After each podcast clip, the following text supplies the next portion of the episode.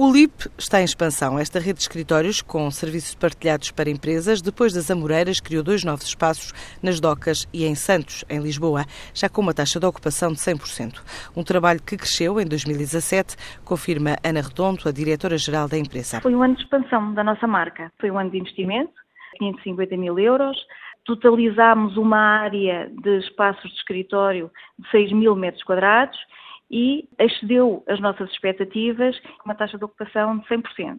Relativamente ao nosso espaço Lipa Moreiras, porque conseguimos ter aqui um histórico, conseguimos verificar que os escritórios, o nosso produto de escritórios, teve um crescimento de 5% face a 2016 eh, o nosso produto Cowork teve um crescimento de 30% face a 2016 também.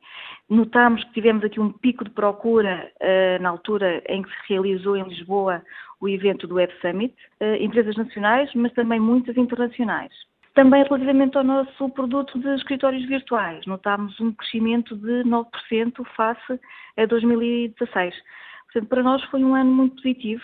Este ano, o LIB quer abrir um novo espaço em Lisboa, na zona de Sete Rios, logo no início do verão, mas também não descarta a hipótese de expandir para outras cidades do país. Temos uh, projetado abrir em junho, uh, julho, a meio do ano, uh, um novo LIP, o LIP Sete Rios, nas Twin Towers.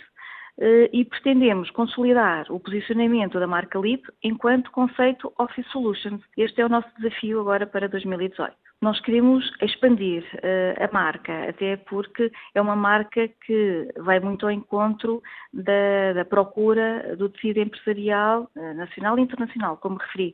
Mas em 2018 e 2019 faz sentido consolidar o nosso projeto em Lisboa, mas sim, não descartamos a hipótese de alargar este nosso conceito para outras zonas, para outras cidades do país.